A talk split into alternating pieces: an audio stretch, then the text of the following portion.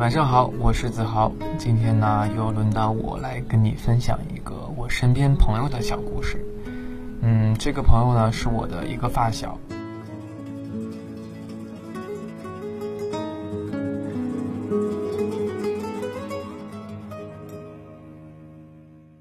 通常呀，在我早上醒来无事的时候，我都习惯性的玩手机，刷微博或者是朋友圈。嗯，每天都是这样，可以看见自己朋友圈里面，也不能说成千上万，但一定是千奇百怪的人演绎着千奇百怪的人生。他们有的人聊着大额的投资和生意，数字大到让我全然无知觉，那似乎与我们任何人的生活都无关。也有的人呢，昨天还在加班，今天就已经定位到了泰国的某个小海岛上度假。他们穿着漂亮的泳衣，我通常都会无意识的点个赞。还有一些朋友啊，他们发着和我一样普通又无聊的生活，吃夜宵、喝啤酒、看小众的日剧、健身照，晒一晒小小的，甚至别人都不怎么会注意的小恩爱。这个世界呀，就是这样美好，它丰富而迷人。然而有一次，偶然间我刷到一个朋友圈，很久很久不联系的朋友发了一张和男朋友的合影，大概的文字内容是说结婚一周年纪念。并且还说，因为怀了宝宝而变成了超级无敌大胖子。这位女性朋友呢，是我的发小，我们从小一起长大。她是那种成绩非常不好的淘气鬼，也是行侠仗义、一身江湖气的万人迷。那个时候跟她做朋友，都会觉得自己非常的有面子。身材无比瘦削的她呢，在学校里面人气非常高，几乎全校出了名的坏男孩，她都认识，并且。都怕他。瘦瘦的他个子不矮，见到谁都是一副笑嘻嘻的样子，好像意思是拜把子吗，兄弟？和他认识呢，是因为家里家长的关系，可碍于我好静又比较内向，所以我们很少来往。从小呢，我就是一个乖乖仔，成绩全校名列前茅的好学生，担任班长职务，还有班主任老师的眼线。然而我呢，却很奇怪，经常一边喜欢读书做题考高分，一边呢又想认识那些江湖子弟。说实话，我非常的羡慕他们的洒脱和真性情。于是我总在克制和解放当中徘徊，一会儿呢被束缚着做一个好学生，一会儿又想去沾沾那些大哥大姐的气概，体会体会快活人生的意味。而且通常情况下，那些江湖子弟人都不错，他们肝胆相照，两肋插刀，不拘小节，总在你需要帮助的时候飞奔过来，并且绝对不说什么墨迹的客套话。好比我这个女生朋友就是这样的一个好人。关系真正的走近呢，是初中，那个时候我们经常一起玩，这周末来我家，下周末就去他们家。初中生的生活其实非常简单，尤其是在那个年代，还没有什么丰富的互联网和手机的通讯设备。我们的活动内容都是打扑克、看电视，或者干脆窝在沙发上吃零食。时光简单，可容易满足。中学没多久，他就因为参与了一起打架斗殴的事情被转学了。说实话，他没有参与，和往常一样，还是因为仗义被朋友叫去。因为两边人他都认识。本想劝一劝，和和气气的，没想到结果却是这样。我和他在相遇的时候就是高中了，我们又被分在了一个高中。可不一样的事情是，我们都长大了，她变成了一个爱美的大姑娘，我也变成了一个有自己小世界的青春期男孩。我们鲜有交流。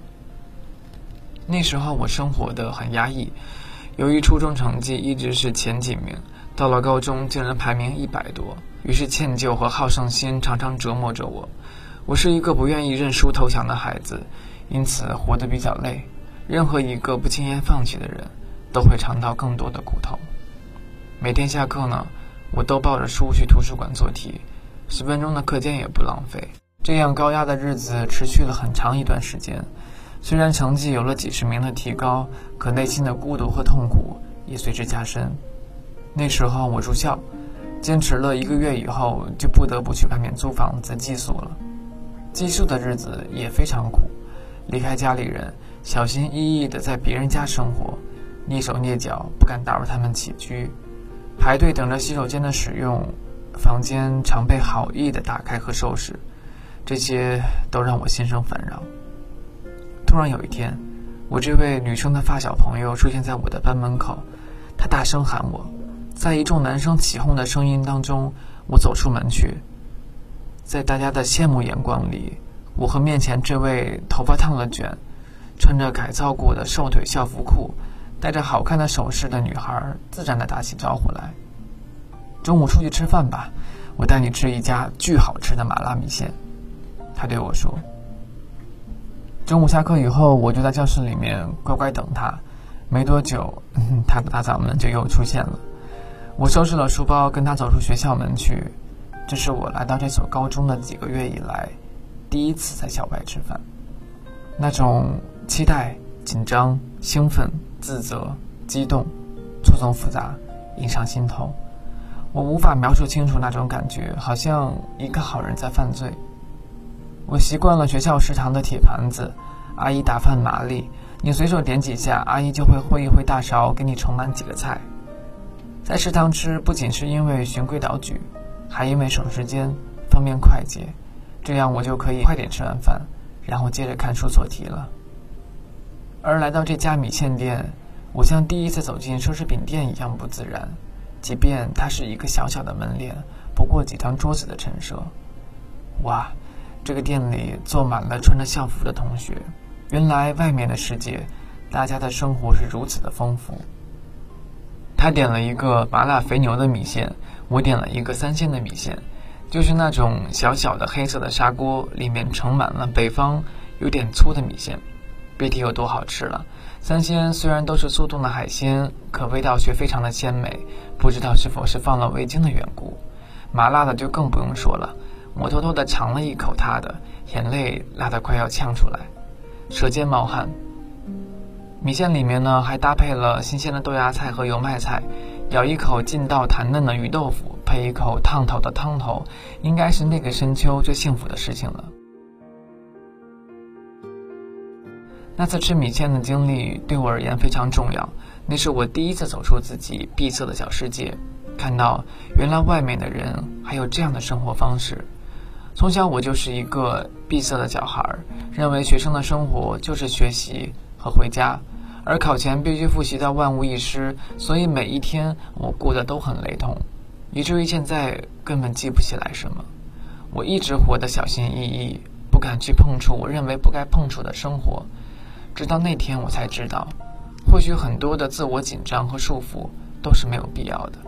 在紧张的高中生活当中，到校外去吃一碗麻辣米线，其实根本就没有什么。饭后我们就各自回去了，一整个高中，偶尔往来。由于我忙课业，很少陪他玩，即便是节假日，他再邀请我去他们家，我也很少答应。我为自己那个时候的自私和无聊感到抱歉。可以在那个时候，我固执地做着我认为对的事情。后来我们都长大了，我们曾跑到很高很高的楼房天台，踩着危险的梯子爬上爬下，突破那些所谓安全区的障碍，去到这样一个无人之地，站在天台上俯瞰整个城市。我们偷偷买了啤酒，在大风里面放肆的喝，感觉喝一罐易拉罐的啤酒就已经是犯了。大错的孩子，回家都要躲避家长的眼神。我们曾经开车到很远的地方，下了车，满眼的树林，远处就是荒野。我们大声喊着“永远要在一起”。可是时间啊，就是这么残酷。很多个春夏秋冬以后，我们就再没有见过了。现在的我忙着这些乱七八糟的事情，现在的她不仅是一个太太，还即将是一位妈妈。看着她发布的那些朋友圈，突然之间觉得时间可真糟糕，把我们的一切都弄乱了。那时候，我们都认为她是最嫁不出去的女孩，她也曾肆无忌惮地跟我们说，一定要帮助她变得更有女人味儿一些，不然嫁不出去都要怪我们。曾经甚至她有几段糟糕的感情，向我倾诉的时候，我都会觉得说。这女孩没救了，傻不拉几的，单纯到不会谈恋爱，而她也坦白的说自己根本就不会谈，也绝对不会玩那些感情里面的套路和把戏。他一定是我们当中最晚结婚的，除非参加什么相亲大会。是啊，可是他率先结婚了，率先拥有了自己的家庭。时光的大风就这样吹啊吹啊，我们的青春也这样呼啸而过了。随着成长，随着遗忘，我们遇见着新的朋友、新的爱人，可以弄丢着旧的朋友、旧的感情。总说一切随缘，可在时间面前，缘分似乎显得有些弱不禁风。我们就像一盘散沙，五年、十年的大风一吹，我们就各散天涯了。在你的生活当中，也一定有这样的遗憾吧？你也有错过的朋友，或者爱过但没爱上的他吧？没关系，就把这些遗憾和后悔，都藏在内心小小的角落里吧。久至余生的记住，或许比得到更美好。谁说不是这样的呢？好了，今天的故事就分享到这儿了。要跟你说一声晚安，做个好梦。